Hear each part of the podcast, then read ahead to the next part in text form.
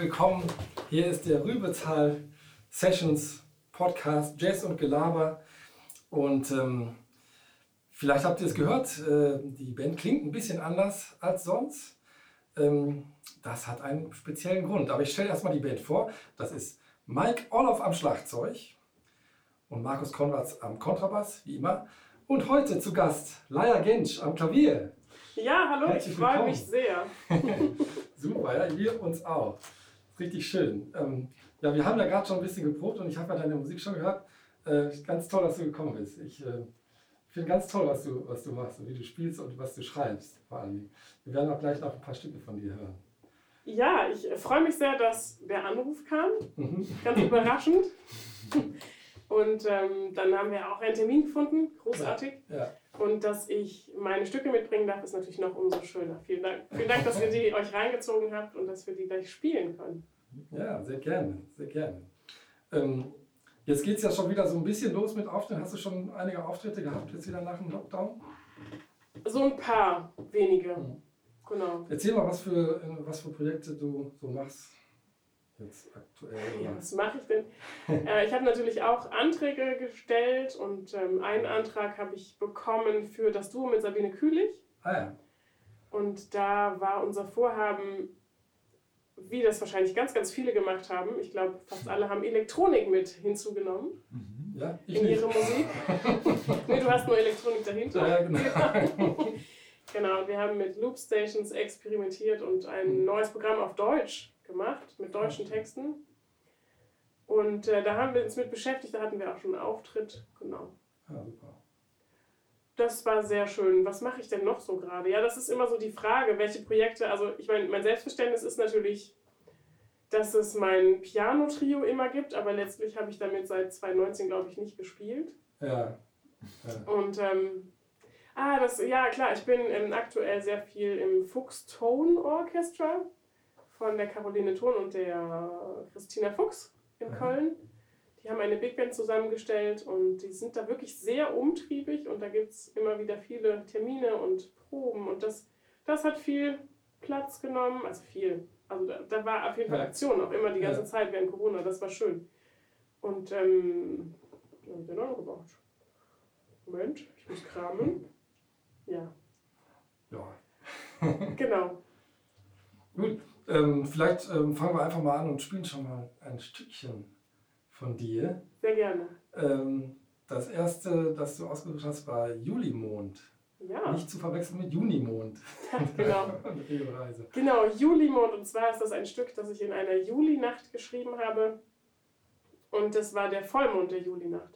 Ja. Und das ganz im Norden Deutschlands, wo die Tage ja dann wirklich so lang sind, dass um elf halb zwölf fängt es an zu dämmern, dann in der Hochsommerzeit. Und dann war eben dieser Mond, aber ging um, der ging um sieben oder acht Uhr abends auf. Und es war so ein Zwielicht, diese, dunkel, diese blaue Stunde und dann der Mond kam hoch und man wusste aber irgendwie nicht, das hätte auch die Sonne sein können. Es sah ja. ganz abgefahren aus. Und dieser Stimmung ist dann dieses Stück gewidmet und heißt deswegen Julimond. Sehr gut.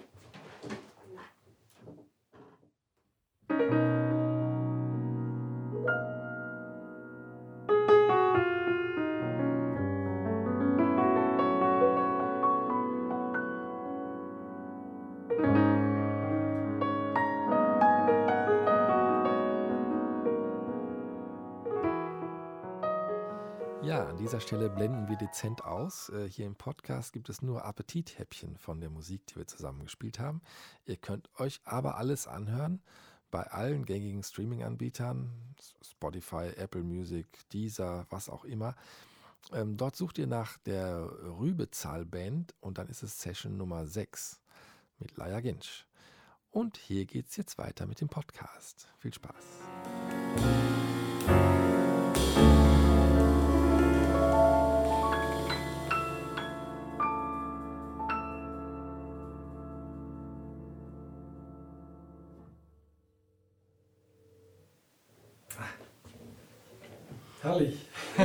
Schön. Super.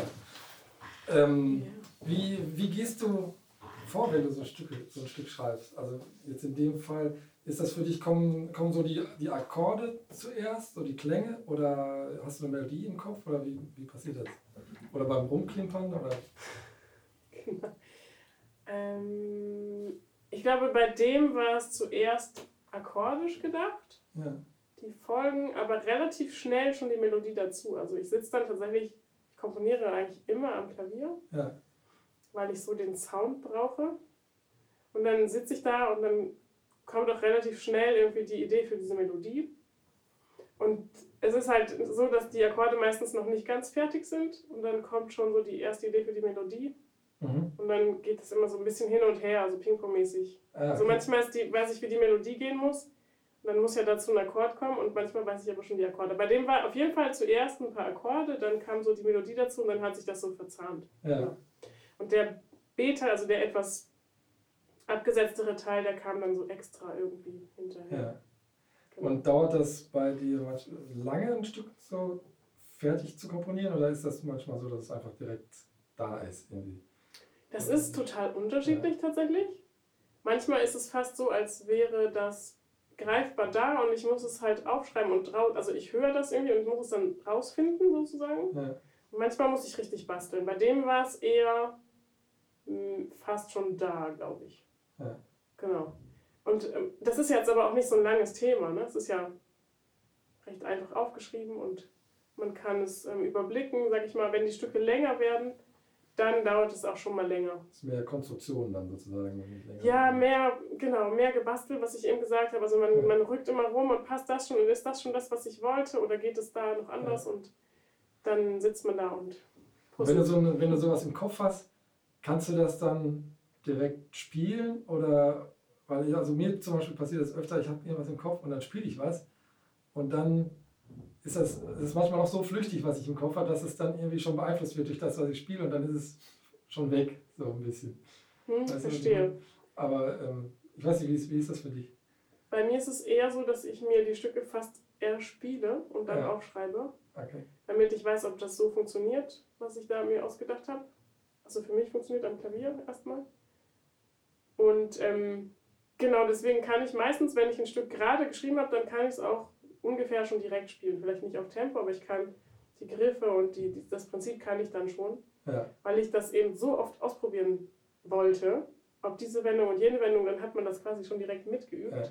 Hm. So funktioniert das, das bei mir ja. halt. Genau, ich will das dann immer direkt wissen, ob das auch so geht und dann wird es erspielt und dann aufs Blatt gebracht. Und ist das manchmal so, dass du irgendwie, also man muss sich ja manchmal entscheiden, war es jetzt so oder war ich so? Fällt dir das leicht oder ist das, ist das schwierig? So? Ähm, ich bin auf eine Art ein intuitiver Schreiber, also ich ähm, wende natürlich alle möglichen Regeln an, die wir alle kennen. Mhm. Oder gehe davon aus, sag ich mal, also die wir in unserer Runde alle kennen okay. dürften, sag ich mal.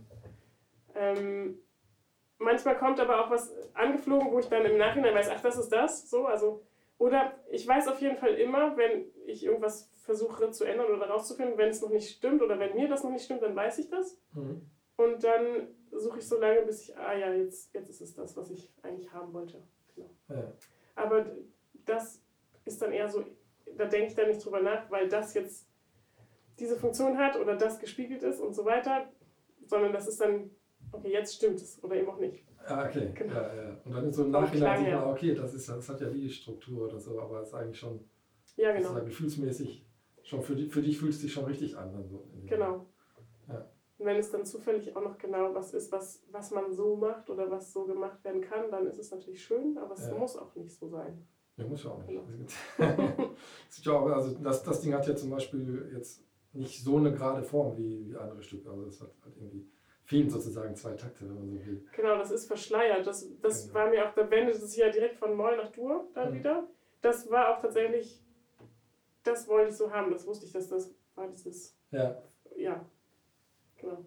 Der Mond und die Sonne. Genau, das war dieses Ungewisse und dann, ja. ja. Cool.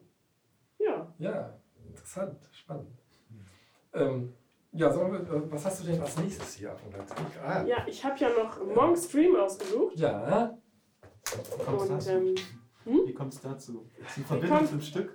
Wie kommt es dazu? Ähm, ja, ich sollte ja einfach Stücke mitbringen und. Ähm, das ist eins. Das ist eins. Und das ist eins von Monk und ähm, ich fand Monk schon immer sehr faszinierend. Ich glaube, wie ganz, ganz viele Menschen. mhm. die sich mit dieser Musik auseinandersetzen. Monk ist ja irgendwie so ein, hat ja eine ganz gewisse Stellung irgendwie in dieser Musik, ja. finde ich. Und ist sehr markant, sehr eckig. Es ist nicht einfach irgendein Stück eben. Wenn man ein Monk-Stück mitbringt, hat man immer was ganz Besonderes, finde ich. Ja, das stimmt. Also es ist auch irgendwie, ist ja einer, der irgendwie, ich klingt wie kein zweiter Pianist. Das ist ja, ich, ja, das äh, ist, ja. Und ich finde es ganz interessant, dass eigentlich ganz viele Pianisten sagen, dass sie irgendwie vom Monk beeinflusst sind. Aber ich finde, man hört das kaum, also äh, die, die meisten Spielen klingen nicht so wie Monk, sagen wir mal. Ja. Aber das muss man ja auch nicht, man kann ja trotzdem davon beeinflusst sein. Aber es ist irgendwie, ich finde es so interessant. Irgendwie. Dass ist das interessant, ist, der ja. so wirklich, also auch mit einer ganz eigenartigen Technik und so, und, aber einen Sound rausholt, den irgendwie. Ja, ich glaube, dass der war halt so ein besonderer Typ, auch, ja, nennt man das Disposition. Ich meine, er hatte ja einfach gewisse ähm, psychologische Dinge ja. am, am, Start. Und ich denke, ich finde es halt immer wahnsinnig spannend an der Stelle. Ich war tatsächlich mal auf der ersten Runde von diesem riesigen Wettbewerb Martial Solal in Paris. Aha. Und hatte dadurch die Gelegenheit, an einem Tag oder an mehreren Tagen 100 Pianisten im Vergleich, im Vergleich, ne? wenn man ja. vergleichen will oder wie auch immer, das so zu erleben, wie jeder an dem Instrument klingt. Ja. Es ist immer dieses selbe Instrument ja. und jeder Mensch, gerade in der improvisierenden Musik oder in der etwas freieren Musik, klingt so anders. Und das heißt, jedes Gehirn, was da oben sitzt und dann durch die Finger geleitet wird, ist halt sehr, sehr speziell. Und bei Monk war es halt einfach, du hörst halt diese, diesen Kopf dahinter so krass. Es ist so, so was Besonderes. Genau. Und das hat, glaube ich, alles einen Einfluss auf seine Musik, die er gemacht hat. Also er hatte ja auch einen Verlauf, wo er am Ende gab es, glaube ich, auch Konzerte, soweit ich mich informiert habe, wo er teilweise nur noch ein, zwei Stücke spielte, dann spielte die Band zu Ende und er war dann mal weg oder kam dann wieder. Also das war alles nicht ja. so einfach mit ihm. Ja, ja. Und das, diesen krassen Charakter, das hört man halt auch in der Musik und wie er gespielt hat. Und ich glaube, das kann man einfach kein zweites Mal machen. Mhm. Ich würde jetzt auch nicht behaupten, dass ich so wie er klingen kann. Das, ähm, ich glaube, das ist. Ja. Ähm, ja. Ja, ich bin ja auch eine andere Person. Genau. genau. Und ich finde aber trotzdem diese Stücke, die Kompositionen und seine Musik, ähm, ja, sind einfach, sprechen so sehr für sich. Mhm. Genau. Deswegen habe ich es mitgebracht. Ja, ja, da bin ich sehr gespannt auf deine Interpretation von Monk's Dream. Ja.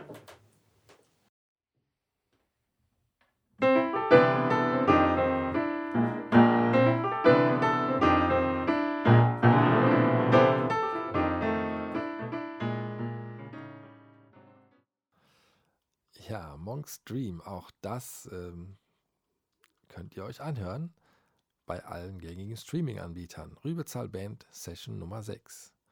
Und jetzt geht's weiter mit dem Gelaber.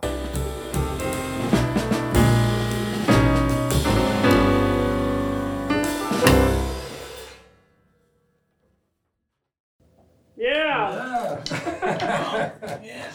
Geil, das hat Bock gemacht. Ja, cool, cool. Voll. Super. Ähm, wie, wie bist du äh, zum Jazz gekommen? Hm.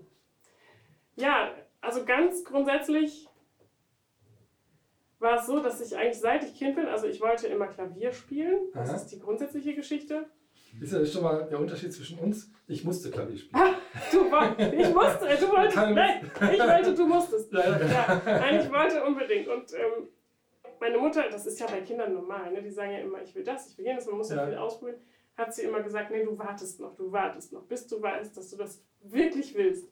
Ja. Da ärgere ich mich heutzutage manchmal, ich hätte schon viel früher anfangen können. Ja. Und meine Mutter meinte, aber ich müsste mir das erkämpfen. Na gut. Okay. war am Ende wahrscheinlich auch gut, ne? Weiß man nicht, dann ja, immer nicht. Ja, was denn Und ähm, als ich anfangen durfte, war ich sechs, aber ich hätte halt wahrscheinlich schon mit, ich hätte schon viel früher angefangen. Das, als ich anfangen musste, war ich auch sechs. aber, ich, aber ich hatte irgendwie, ja, ich weiß nicht, damals ähm, hatte ich nicht so richtig äh, Lust einfach. Ich wollte irgendwie was anderes, wollte rausspielen, irgendwas anderes machen. Dann muss ich so jeden Tag eine Viertelstunde da irgendwie üben. Und ich habe wirklich auch nichts dafür getan. So wirklich, also, und ja, es kam erst viel später bei mir. Dann später. Genau. Das also das war dann eben auch so ein bisschen bei mir, dass ich komme halt aus einer Familie, die jetzt nicht so wahnsinnig direkten Bezug zu Musik hat. Und das heißt, ich wusste auch ganz lange nicht, dass man einfach das regelmäßiges Üben halt wirklich vorteilhaft ist. Ja. Sondern ich habe das immer so nach Spaß und ja, da mal 10 Minuten, hier mal 15, vielleicht auch mal länger, also wie es halt Lust gemacht hat. Und das war sicher auch in Ordnung, aber das war dann eben das Ding, dass ich eigentlich für die Klassik halt nicht weit genug gekommen bin. Mhm. Oder das, so ist mir das auch nicht aufgefallen. Das war auch nicht das, was mich angesprochen hat, sondern ich habe eigentlich immer meine ganze Kindheit und Jugend danach gesucht, welche Musik ich eigentlich machen wollte. So, das war das interessante Thema. Aha. Und dann habe ich halt irgendwann einen Lehrerwechsel gehabt. Ich glaube so mit 12, 13. Und da kam ich zufälligerweise halt zu einem Jazzpianisten, der in Berkeley studiert hatte. Das war dann halt mein großes Glück, weil der hat mir dann quasi im Grunde genommen das alles von ganz vorne an gezeigt, hat mir Platten ausgeliehen, damals noch die Schallplatten, die er dann hatte, oder Kassetten mitgegeben und so, ja, was man dann so machte. Und dann habe ich mir das halt angehört und war mega fasziniert von dieser Musik, die ich vorher wirklich noch nie gehört habe, weil man ja in Deutschland, ja sagen wir Anfang, also Ende der 80er, 90er wurde ja noch gar nicht so viel Jazz im regulären Radio. Heute kommt ja mal was Art Verwandtes, wenn man dann so eher die ähm, populären Stationen hört. Mhm. Aber damals, wir haben halt Radio gehört, das war halt wirklich nur, meine Oma halt mehr so ähm, Schlager, sag ich mal, und meine Mutter halt so Pop der damaligen mhm. Zeit. Also ist auch heute, wenn jetzt die 80er Jahre laufen, kenne ich alles auswendig. So. das ist ganz witzig. ähm, so dass ich darüber an diese Musik kam. Und dann eigentlich angefangen habe, dann halt mich da interessiert habe und immer weiter da rein und äh, ja, der hat halt erstmal alles auf einmal gemacht, Harmonielehrer und äh, überhaupt Klavier spielen und natürlich Stücke vielleicht mal schreiben und Bluesform lernen und was man dann halt so macht die einfachen Stücke, die man am Anfang spielt. Und ähm, dann hatte ich irgendwann dieses Ding, okay, jetzt muss ich nochmal richtig loslegen und üben, das war so mit 14, glaube ich, damit ich möglicherweise das noch machen kann mit dem Klavier. Weil Klavier ist ja einfach auch ein. Ja. Also hast du schon, halt dann, schon dann auch schon tatsächlich mit 14 den Gedanken, auch Musikerin werden zu wollen? So. Warum auch immer, ja. ja. es, gab, es gab kein Vorbild halt, ne? Also in, dem, in der ja. Form. Hast du damals schon dann in der Musikschule auch mal Bands gehabt, dass du dann da auch mit anderen zusammengespielt hast? Oder wie fing das an? Das ging dann erst später. Ich war ja im privaten Unterricht bei diesem einen Lehrer, weil ich, mhm. wir wohnten auch nicht so ganz zentral. Also ich komme ja aus Berlin und dann eben aus Frohnau und Frohnau ist wirklich da ganz, ganz oben im Norden und da ja. ist auch eigentlich keine Musikschule jetzt erstmal erreichbar. Dann war ich da privat und dann ging das irgendwann los, als ich mobiler wurde mit 16, 17, wenn man dann so alleine unterwegs ist und dann konnte ich zu den Musikschulen fahren, wo dann so Angebote waren. Dann war ich in der Musikschule Moabit und hatte dann das Salsa-Kombo, das fand ich ganz toll. Ja, ja. Und dann eben in Kreuzberg, wo ich dann auch Vorstudium gemacht habe, da war ich dann in der Big Band. Und zuerst in der Big Band und dann kam eben der Big Band-Leiter, der auch der Abteilungsleiter da war und sagte dann, willst du nicht Vorstudium machen? Hm. Also ich hatte sehr, sehr viele Mentoren. Ich war mhm. dann auch, genau, und dann ging das weiter mit Landjugend, mit Landesjugend Big Band Berlin ähm, das waren so die ersten Stationen eigentlich. Und dann da, damals war Georg Ruby Leiter der Landesjugend Big Band Berlin und das hat natürlich auch, das war klasse. Also Ruby ist auch ein ganz langjähriger Mentor von mir. Mhm. Ja. ja. Also eigentlich immer so, einerseits der eigene, die, die, eigene Idee, da ist irgendwas, ne, da schlummert was, und aber auf der anderen Seite wirklich von allen Seiten so Schubse, mach doch mal hier, mach doch ja. mal da, das war ganz witzig. Ja, es ist manchmal auch echt wichtig, welche Leute man so trifft. Ja, das auf jeden Fall. Total, ne? ja. Also du kannst, wenn du zur richtigen Zeit den richtigen Input kriegst, dann ist das einfach mega gut. Ja. Ja, ja das wissen wir, glaube ich, alle. Ja. Ja, stimmt. Ja, so kam das dann, ne? Das war eigentlich die Entwicklung. Also von diesem Ding, dieses vage Gefühl, da könnte irgendwie was sein. Und dann halt immer weitergemacht und ja. auch so positive Unterstützung erfahren und dann, ja. Und dann hast du irgendwann später, wie, wie kam es zum Jazzstudium? Du hast in Köln studiert, ne? Oder ich habe dann in Köln studiert, genau. Ja, wie, wie kam es da, dazu? Naja, ich war dann ja schon im Vorstudium gelandet. Mhm. Und da ist man oh, ja dann in Köln, oder? in Kreuzberg in Berlin. So. Ah, ja, okay. Also in Berlin gibt es, gab es damals zwei Schulen, die das machten, Charlottenburg und Kreuzberg. Und ich war halt in Kreuzberg. Hm. Und wenn man das macht, da ist man ja schon in dieser Art Formalität. Also man muss ja auch eine kleine Aufnahmeprüfung machen, um dieses Vorstellung zu machen. Das simuliert ja schon alles, diesen ganzen... Mhm was dann immer wieder passiert halt. Ja. ähm, und da war mir dann, da war ich dann so 18, 19, da war mir das schon klar, dass ich das machen wollte, also dass ich gerne studieren wollte. Und dann habe ich mich halt informiert, was gibt es denn für Studiengänge, ja und so weiter. Und dann war halt Jazzpiano und dann gab es zu der damaligen Zeit so die fünf großen, interessanten Hochschulen. Das hat sich ja jetzt vervielfacht, was ja. man machen kann an Studiengängen, ja, was auch wirklich gut ist. Und damals habe ich halt quasi Berlin, Berlin, das waren noch zwei Hochschulen dann Essen, Köln und Hamburg vorgespielt. Ja. Genau. Und ähm, dann hat mich halt Köln genommen und das war eigentlich mein großer Traum, weil ich dann zunächst zu Hubert Nuss, aber dann am Ende zu John Taylor konnte. Ah. Und das ist ja, ich glaube, John Taylor war für die, für die Kölner, die sowieso alle, die dann zu ihm gepilgert sind, das gab, gab ja so eine ganze Pilgerschaft an Pianisten, war so ein ganz großer Stern am Himmel, ja. am europäischen Jazzhimmel, ja. ja. Ja, super. Genau, das war so diese, diese Zeit. Und John habe ich auch lustigerweise, das war irgendwie dieses ganze, also diese Landesjugend Big Bands, die haben wirklich viel gemacht bei mir. Der war nämlich dann auch Dozent bei der Landesjugend Berlin und auch beim Bujazzo später wieder. Also John habe ich wirklich eine ganze Zeit ganz viel genießen mhm. dürfen. Mhm. Genau. Und es gab mal einen Workshop in Berlin in der Landesmusikakademie. Da war ich dann auch, weil er da war und dann, genau. Gab schon sehr früh diese Idee. Und diese Musik hat mich schon immer fasziniert. Das erste, was ich gehört hatte von seiner Musik und dann war ich schon so, okay, das so. Ja, super. Ja, ja toll, dass das dann geklappt hat, bei dem zu studieren. Klasse. Ja, mega. Das war, war richtig super. Ja. Ich finde, es ist ganz, also John Taylor hat mich in, ich habe gar nicht so viel in Köln miterlebt, dafür war ich zu spät da, aber hat mich insofern beeinflusst, als dass ich ein Konzert in London gesehen habe mit äh, im Piano-Trio mit Paul Danielson und Peter Erskine. Und tatsächlich habe ich da die Entscheidung getroffen, ich will Musik studieren. Und äh, ich finde auf jeden Fall. Und da hat John Taylor gespielt. Ja, ja, ja, ja beim Piano-Trio. Und ich finde auch, also in deiner Musik jetzt, in, man hört es auf jeden Fall ein bisschen raus, so ein, so ein John Taylor-Einfluss. Also eine, ich finde, find, man hört es irgendwie ein bisschen raus. Mhm. Man kann es gar nicht genau beschreiben, aber ähm, Finde ich, find ich sehr angenehm. ja, wäre auch, glaube ich, also der war so ein großes Vorbild tatsächlich auch von mir, dass es komisch wäre, wenn es nicht so wäre. Ich glaube, es sind ehrlich gesagt die, die Harmonien. Mhm.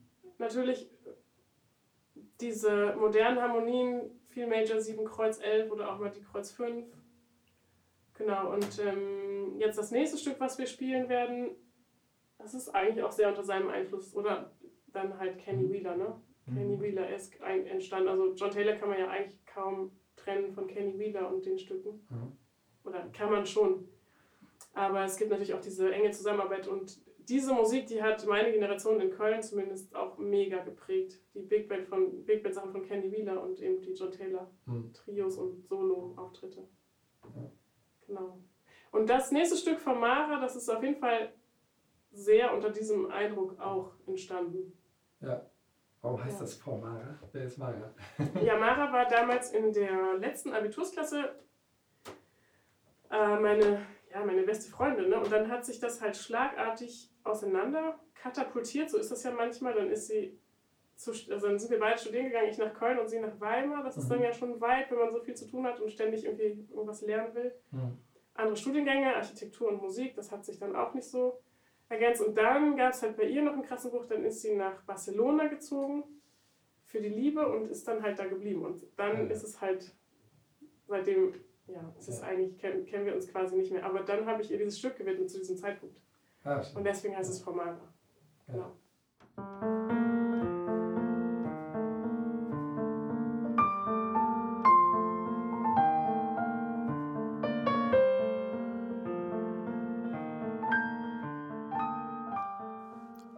Auch dieses Stück ist Teil des digitalen Albums Session Nummer 6 der Rübezahl Band. Ähm, ihr könnt euch auch weitere Stücke der Rübezahl Band anhören, nämlich, es gibt nämlich sechs Alben und ähm, das sind, das ist wirklich ganz tolle Musik äh, und es sind alles First Takes und äh, deswegen alles äh, ein bisschen rau, aber frisch und es macht Spaß, finde ich. Also ich höre es mir selber manchmal an. Wahnsinn.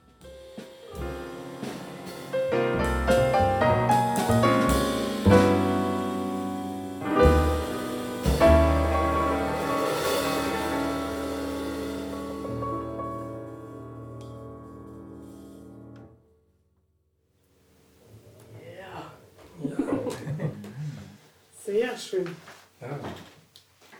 Sehr schön stimmungsvolles Stück. Wahnsinn. Ja, da erinnere ich mich tatsächlich gar nicht mehr an den.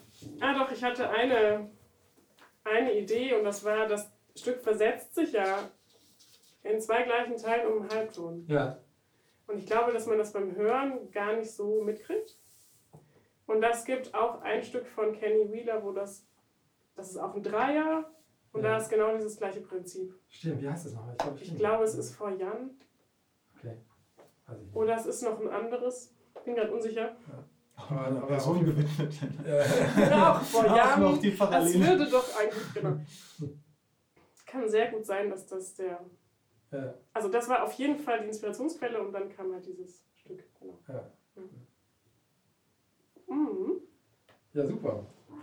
Ähm, ja, was ich ja gar nicht wusste von dir, ist, dass du auch singst.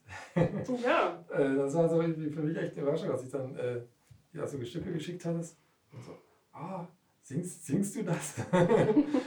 ja, äh, also das äh, fand ich klang total schön. Und seit, seit wann machst du das? Dankeschön. Ähm, der Wunsch war eigentlich schon immer da, der war sogar schon im Vorstudium da. Aha. Ich erinnere mich nämlich noch, dass ich zu meinem, zu meinem, das gab so einen Hochschulleiter und nicht Hochschulleiter, also Musikschulleiter. Und der, da wollte ich hin und ich wollte ein Nebenfach quasi bezahlen und nehmen. Und das mhm. war Gesang. Und dann hat der gesagt, nee, komm, mach erstmal dein Ding da. Guck mal, guck mal später. Der hatte irgendwie keine Lust. Ja. Und ähm, dann habe ich das halt nicht gemacht. Ähm, an der Stelle wurde ich dann quasi nicht ähm, geschubst sozusagen. Und ähm, auch nicht schlimm. Und dann habe ich schon auf der ersten Platte wollte ich eigentlich ein Stück singen, auf der Trilogien. Das wurde mir dann, das habe ich auch gemacht im Studio. Und das wurde dann aber abgewählt, das Stück von oh. der Platte. man, lässt sich ja dann, man lässt sich ja beraten und ähm, okay. nee, das wäre zu verwirrend, ein Stück singen und den Rest Klavier Ich sollte erstmal so. Und dann ging okay. das immer so weiter. Und dann habe ich das aber nie so ganz aufgegeben. Ich hatte auch Gesang Nebenfach an der Hochschule. Und es hat einfach eine Weile gedauert, bis sich das dann auch so ein bisschen weiterentwickelt hat. Genau, weil ich es halt nicht konsequent gemacht habe. So. Mhm. Und ähm, das ist halt so eine Sache, ne? wenn man so verschiedene Wünsche hat, dann muss man auch irgendwie gucken, kriegt man das eigentlich überhaupt unter? Also schafft man das? Oder hat man die richtigen Ansprechpartner dann für sowas? Oder ja, ich habe dann zum Beispiel im Verlauf dessen, weil ich das immer bei mir so gemerkt habe, dass ich da halt kein Feedback hatte oder relativ geringes, habe ich immer allen, die dann irgendwie Fragen hatten bezüglich Klavier oder Instrument und auch noch Singen, habe ich immer gesagt, einfach machen, los, mach, mach, mach. So. Okay. Weil das ist halt so schade, wenn du es halt ja. nicht machst, weil niemand. Also du meinst jetzt Schüler, die oder, oder so oder jemand. Nicht unbedingt Schüler, aber einfach Leute, mit denen man mhm. redet, andere Musiker, jüngere mhm. Musiker, die dann halt kommen und die das sehen, was man macht und dann ja. fragen, wie ist das denn mit Gesang und braucht man da Unterricht oder so, weil man hat ja da so auch manchmal keine ja. Vorstellung. Ne? Und dann habe ich einfach immer gesagt, ja, nimm sofort auch da Unterricht und mach das halt so. Und ähm, genau, das war, bei mir hat es einfach ein bisschen länger gedauert. Und dann habe ich das sogar noch studieren dürfen in Maastricht. Mhm. Habe ich ah, noch von 16 bis 18 habe ich noch, ah, ja. genau, Vokalgesang Gesang studiert. Einen Master gemacht. Lustig, ah. so nachdem man nach zehn Jahren nochmal studiert. Weil es halt einfach die Zeit war irgendwie da und dann habe ich das. Also von 2016 bis 2016 bis 2018. 2016 bis 2018 habe ich das dann halt noch durchgezogen. War auch ja. lustig, ne, wenn du dann einfach schon. Dein Beruf läuft halt schon seit zehn Jahren, seit länger. Also ich meine, man fängt ja, ja. mit dem Studium an, letztlich seinen Beruf aufzubauen. Ja. Und äh, läuft schon 20 Jahre fast. Und dann, also, ja. Ja, Ende, Ende 30, Ende ne? Und dann habe ich das noch, noch gemacht. Und das hat mich auf jeden Fall auch ein Stück ganz schönes Stück weitergebracht und ja, dann kam ja unser Sohn und seitdem ist natürlich auf allen Kanälen einfach erstmal, der, ist, der wird jetzt im Oktober drei. Okay, ja. Und da ist jetzt erstmal, ähm, ja, man, man guckt halt, dass man irgendwie weitermacht, ne? dass man weiterkommt, aber klar, ja. große Schritte macht man erstmal nicht. Ja. Muss man halt ein, ein kleines Kind ins Leben bringen. Das ist ja auch, äh, ist auch entscheidend. Schritt. Ja, klar. Ja, logisch. Dass man da eine gute Begleitung macht und ist. Genau, und ähm, das ist eigentlich eines der ersten Stücke, die ich dann auch mit Text geschrieben habe, was mhm. jetzt kommt. Mhm. Das heißt You Gave Me. Und es ist eigentlich meiner Oma gewidmet, meiner deutschen Oma, die ähm, in meiner Kindheit eine große Rolle gespielt hat, weil ich einfach immer viel bei ihr war. Mhm. Und was auch äh, interessant ist, ist ja tatsächlich, ähm, meine Oma hatte schon die Möglichkeit, ein recht freies Leben zu führen. Also die war dann halt Geschäftsführerin von einem Geschäft, was sie übernommen, also sie hat übernommen von, von meinen Urgroßeltern, was ja aber zu der damaligen Zeit, in den 50er Jahren, direkt nach dem Krieg, einfach gar nicht so gewöhnlich ist, dass eine Frau halt so stark ist und ja. halt ihr Ding macht. Und das hat meine Oma halt gemacht. Und ähm, von daher ist in meinem Kopf, glaube ich, auch, das ist, glaube ich, interessant, ist so gar nicht dieses Ding, ich habe mir nie die Frage gestellt, ob man irgendwas als Mädchen oder Frau halt nicht kann, nicht ja. machen kann. Ja. Das war für mich halt nie so fraglich. Und ähm, das hat bestimmt auch Ausschlag gegeben, dass ich halt, ja, mich, ich hatte nie Probleme damit, viel mit, mit männlichen Kollegen zu arbeiten und so. Ne? Also, mhm. was ja in unserem Bereich immer noch, also wir sind jetzt zum Beispiel eine Frau, zwei Männer, ja. Also du hast mhm. immer dieses Ding, dass du dich viel in, in einem Kontext bewegst, wo du einfach noch Übergewicht hast auf der einen Seite und ja, so weiter. Ich will jetzt kein mhm. Gendergespräch eröffnen, aber nee, das aber hat halt ja den Ausschlag dazu mhm. gegeben, glaube ich auch, dass ich ganz frei halt gedacht habe, ich mache das einfach. Es wurde auch nie thematisiert, ob das jetzt, mhm. ähm, wie sagt man denn, lernen erstmal was ordentliches. Das war, okay, das war, ja. war quasi kein angewandter Satz bei uns, was total schön ist. ja. ich meine, es waren alle erstmal so echt krass, okay, ja. guck mal. Und ähm, dann halt, wurde ich aber eigentlich, ich wurde immer unterstützt, das war halt total schön. Ja. Genau, und meine Oma halt einfach diese Position und meine Mutter auch. Meine Mutter war alleinerziehend mit mir. Mhm. Also ich hatte halt diese zwei starken Frauen als Vorbilder, dass man, man kann einfach alles machen und können. Ja. Frau ja. kann alles machen ja. und können. Genau.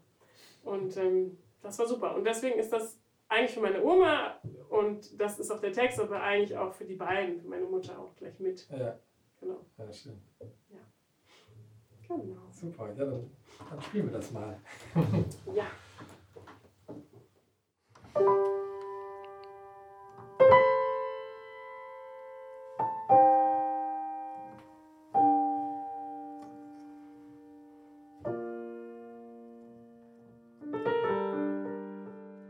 Ja, auch das müssen wir leider ausblenden. Ähm, wenn ihr hören wollt, wie schön Layas Stimme auch klingt, ähm, dann hört euch das mal an auf allen gängigen Streaming-Plattformen. Rübezahl Band Session Nummer 6. Ja, und wir spielen ja gleich noch ein Stück. Da werde ich nicht dazwischen quatschen, sondern ich blende es einfach über von dem Anfang in den Schluss und keiner von euch kann rausfinden, an welcher Stelle ich das übergeblendet habe.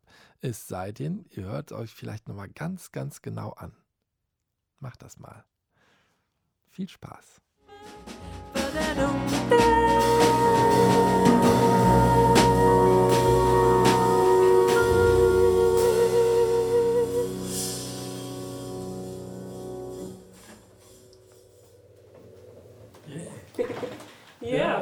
Schön.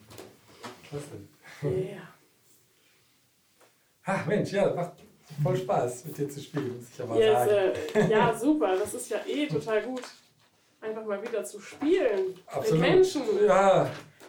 Also das ist ja, genau, man hat ja in dieser Pandemiezeit jetzt ja. so seine Projekte gehabt, mit denen man schon noch was machen konnte. Mhm. Seine alten Bekannten oder seine, mhm. so meine ganz gewöhnlichen Partner, aber diese ganzen Sachen, dass man mal irgendwo auf eine Session geht oder jemanden ja. trifft oder mal so ein Sonderkonzert macht, wo man noch nie miteinander gespielt hat oder so, das ist ja alles weggefallen für anderthalb Jahre. Das stimmt, das stimmt. Das ist schon, finde ich, auch krass für die ähm, für die Musizierhaltung, ne? für, die, für die Routine, sagt man.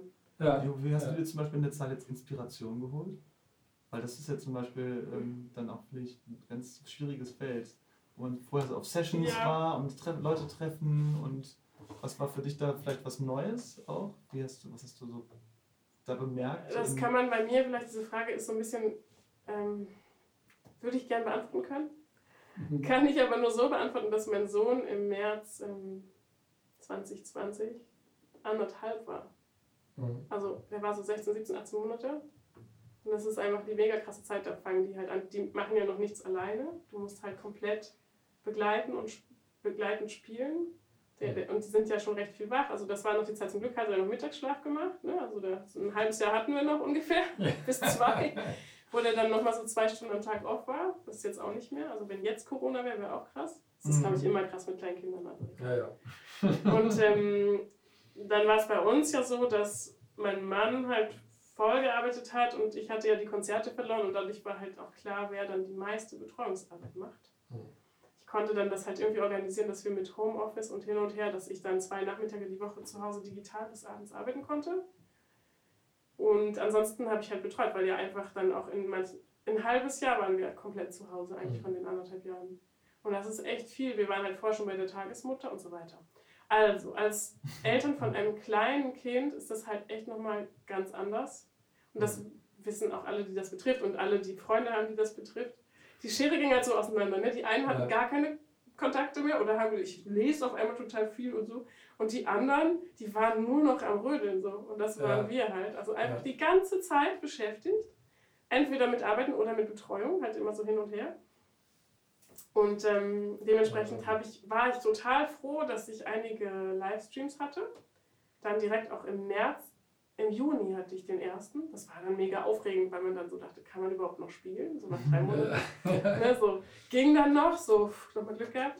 Aber ähm, es ist einfach gut. Man ist dann auch froh zu sehen, okay, man hat einfach so viel gemacht schon in seinem Leben, dass man auf ein gewisses Niveau immer zurückgreifen kann. Das ist ja schon mal sehr beruhigend. ähm, und dann waren eigentlich die Highlights und das, worauf ich immer hingearbeitet habe und wo ich dann quasi äh, Inspiration dann nochmal aufflammen musste, also wo ich mich wieder anwärmen musste, das war dann wirklich, waren diese Livestreams. Und ähm, das war einfach toll, dass es das gab und dass da auch manche Leute wirklich Geld reingeschoben haben. Es mhm. gab so ein paar Privatleute, die dann eben auch vor den ganzen Förderungen diese ja. Streams bezahlt ja. haben. Ja, mhm. Wo man dann wirklich eine Gage kriegte und dann einfach das Gefühl hatte, man, man ist auch noch Künstler irgendwie. Mhm. Also bei mir ging das tatsächlich so weit, dass ich zwischendurch das Gefühl hatte, keine Ahnung. Mhm. Was habe ich, habe ich schon mal, war ich schon mal irgendwie, nee, keine Ahnung. oh, es gibt ganz viele Aufrufe, wenn ich mich google, aber nee, habe ich nichts mit zu tun. So, also wirklich Identitätskrise auch anteils. Mhm wo du dann natürlich auch keine Zeit für hast. Von daher ist es ganz gut. Mit einem kleinen Kind hast du keine Zeit für Identitätskrisen, aber so im Grunde genommen war das schon so, ja. dass du mhm. sagst, so ja, ich habe das mal gemacht. Ja. ja. So. Deswegen ist diese Frage, kann ich dir nicht wirklich beantworten. Also ich habe einfach damit zu tun gehabt, da irgendwie an meinem persönlichen künstlerischen Ich dran zu bleiben, tatsächlich. Mhm. Und habe natürlich durch diese Anträge, das waren auch nochmal so da macht man sich Gedanken, was wollte ich eigentlich, also da war es dann ein bisschen wie bei den anderen, was wollte ich in den letzten Jahren eigentlich immer schon mal gemacht haben, was mache ich jetzt in so einen Antrag rein, ne? dass ich damit weiterarbeiten kann und dann das auch als Gelegenheit nutzen kann für mich ganz gut. Da habe ich jetzt zum Beispiel einen Solo-Antrag laufen bis Ende des Jahres. Da arbeite ich gerade dran. Und Solo-Piano, das war immer mein Wunsch. Da kommt man dann ja, da braucht man einfach sehr viel Zeit zu. Ja. Genau. Ähm, ja. Vielleicht, um das vielleicht kurz erklären, wenn für Leute, die jetzt nicht aus Nordrhein-Westfalen zu, zu hören, dass es halt in Nordrhein-Westfalen äh, Künstlerstipendien gab, die relativ auch niederschwellig angelegt waren, eben für Künstler, die äh, ja, für ein Projekt, was sie machen möchten, Geld beantragen konnten. Übrigens, dieser Podcast ist auch dadurch finanziert. Oh. Yay! Ja. Super. Ich glaube ja. aber nicht, dass das nur Nordrhein-Westfalen betrifft, weil es ähm, muss eigentlich bundesweit ja, auch teils gelaufen sein. Ich, also ich, ich weiß es nicht ganz genau. Ich weiß nur, dass also diese es gibt ja, unterschiedliche Lösungen. Es gibt unterschiedliche. Äh, also ich weiß, dass es gab auch in, als, es, als unser Stipendium ausgeschrieben wurde, hier vom Ministerium gab es zeitgleich eins in Berlin. Ja, in Berlin und dann kamen auch schon äh, die Bundesgelder über die verschiedenen, ähm, jetzt wird ja ausgeschüttet über verschiedene Instrumente. Hm.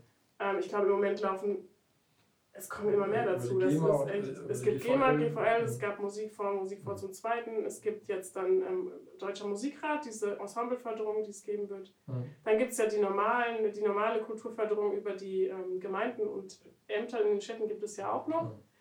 Das heißt, wer da ein bisschen auf Zack ist, kann eigentlich im Moment sich wirklich schöne Gedanken machen und wie du sich gute Sachen ausdenken. Vielen Dank, lieber Markus. ja. Ja, nee, ich freue mich auch, dass es, dass es möglich ist tatsächlich. Ja, ich denke auch, dass es tatsächlich für unsere Szene jetzt gerade recht entscheidend ist, weil sonst wären, glaube ich, viele dann ja, also bei McDonalds gewesen ja, oder genau. weiß man nicht so genau. Ja, ja. An der Tankstelle. Ja, oder, oder halt, ja, genau, oder müssen wirklich, würden dann ganz was anderes machen, würden vielleicht gar nicht mit ihrer Kunst weitermachen oder sowas. Das wäre natürlich echt super schade einfach. Und es hängen natürlich auch Existenzen dran, ne? das ist auch klar. So. Es hängt tatsächlich Existenzen dran. Ich hatte ja im ersten Jahr das Glück, ich hatte ein Stipendium, was mit Corona gar nichts zu tun hatte, äh, und zwar in Präsenz vor Ort vom ach Gott, Büro. Mh. Hm, es fällt mir der Name nicht ein. Es ist ein Künstlerinnenbüro, NRW. Und die schrieben über mehrere Jahre dieses Stipendium aus für Musikerinnen mit Kind. Du durftest halt, ähm, dein Kind durfte maximal 14 sein und man konnte sich da halt bewerben. Und ich hatte, glaube ich, drei, vier Runden mitbekommen, dass es in dieser Form ausgeschrieben war. Und jetzt hatte ich das dann bekommen, was total super war, ein Jahr lang Unterstützung, ausgerechnet zu Corona. Das war natürlich so ein zweischneidiges Ding. Ich habe dann gedacht, das ist eigentlich mega geil, aber wie ich gerade gesagt habe, ich bin ja zu fast nichts gekommen. Ne? Ich habe dann halt versucht, irgendwie damit was zu machen und habe dann auch am Ende noch ein, ein schönes ähm, Stipendiatenkonzert gehabt und das war dann auch alles cool. Und ich kann ja nichts dafür, dass Corona ausbricht. Also ja, ich, ja, das gab halt für alle irgendwie so bestimmte Zwänge. Ne? Ja. Genau, das, da hatte ich diese Förderung. Wie komme ich denn jetzt da drauf? Ähm, wissen wir gerade nicht mehr, ne? es gab gerade eine Wendung davor, wo ich das interessant fand zu erzählen. Ähm, Genau, das hatte ich im letzten Jahr und das hat mir wahnsinnig geholfen auch. Mhm. Ich glaube einfach diese gesamte Förderung, Existenzen. Und ich wollte nämlich erzählen, mhm. dass ich dann über Umwege gehört habe, wir waren drei Künstlerinnen und ähm, bei mir war alles in Ordnung, weil eben mein Mann diese volle Stelle machte. Aber bei anderen, die eben zwei Freiberufler hatte, da ging es dann wirklich auch um die Wurst. So nach dem Motto, können wir die Wohnung halten? Wie machen wir das ja. jetzt? Zwei Kinder da und keine Ahnung, wir wissen auch nicht. Also wo es dann wirklich auch hart wird und du denkst, das ist mega krass. Mhm. Ja. Also es war, ja, ich kenne nicht alle Geschichten, aber es gibt bestimmt einige, die nicht so, ja, nicht so nett das waren. Stimmt, das stimmt. Genau. Das hatte ich da am Rande mitbekommen. Genau. Jo. So ist das. Und ähm, ein Stück haben wir noch, ne? Ein Stück haben wir noch, ja. Genau, mal wieder zu was Schönes. ähm, ein Dave Brubeck-Stück. Genau. Ähm, das ist auch aus einem Programm, was ich mit Sabine Kühlich zusammen habe. Das haben wir auch, das ist quasi ein stetes Programm. Es ist ein Dave Brubeck Tribut. Dave Brubeck. Genau. genau ja. Und das machen wir zu zweit. Das ist halt das Besondere daran, nur Piano und Gesang. Und ähm, haben wir halt seine Hauptstücke erarbeitet ja. über längere Zeit, weil das natürlich, die spielen das ja alles im Quartett. Und sehr fluffig und mit, mit schöner Schlagzeugbegleitung und so. Wir haben das halt alles dann zu zweit irgendwie zusammengearbeitet mhm. und ähm, dieser Titel ist auch tatsächlich dann der, der, der, Titel von unserer CD, die wir damit haben. Ich will jetzt hier keine Schleichwerbung machen, um Gottes Willen, aber, aber ich finde ihn trotzdem auch immer so, das finde ich zum Beispiel inspirierend, in your own sweet way. Ja. Also genau, dass man die Dinge auf seine Weise machen darf. Das finde ich halt. Und ja. das, um den Bogen zu schlagen zum Anfang vom Gespräch, das hat mich eigentlich auch zum Jazz gebracht. Mhm. Weil ich ähm, ganz ursprünglich diese Idee hatte, und ich glaube, die stimmt auch immer noch. Wenn man dann einsteigt, merkt man, es gibt auch sehr viel zu lernen und man muss Dinge auch genau so machen und diese Regeln gibt es und sonst geht es nicht. Ähm, aber trotzdem kann man dieses gewisse etwas Freiheit und sein ganz eigenes Ding, wie wir dann auch bei Monk, ja, also ja. man kann so einen ganz eigenen Weg einschlagen und deswegen dieses Stück. Ja, super. Genau. Hm. Dann machen ja. wir das jetzt mal. genau.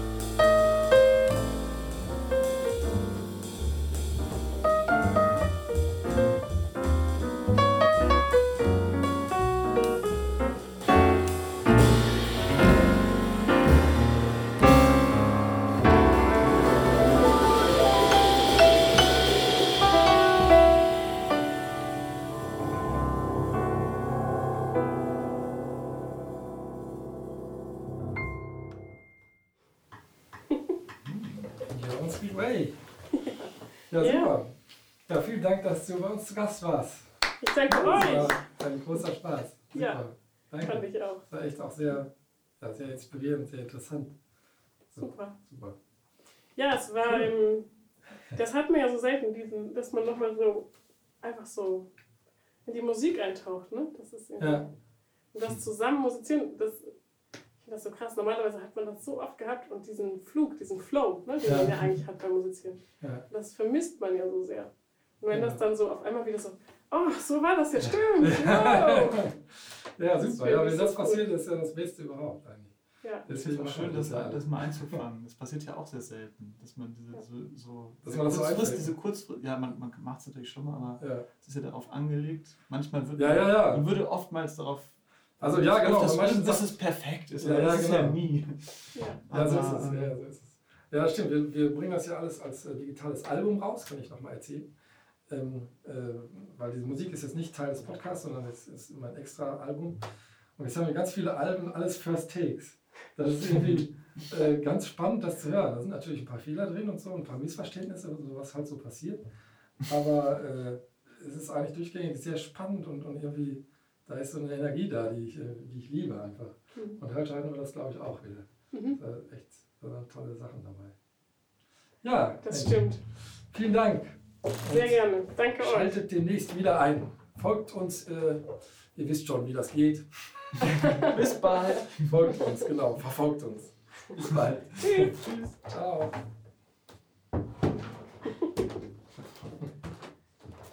Yeah. Yeah. Das war wieder anderthalb Stunden, oder?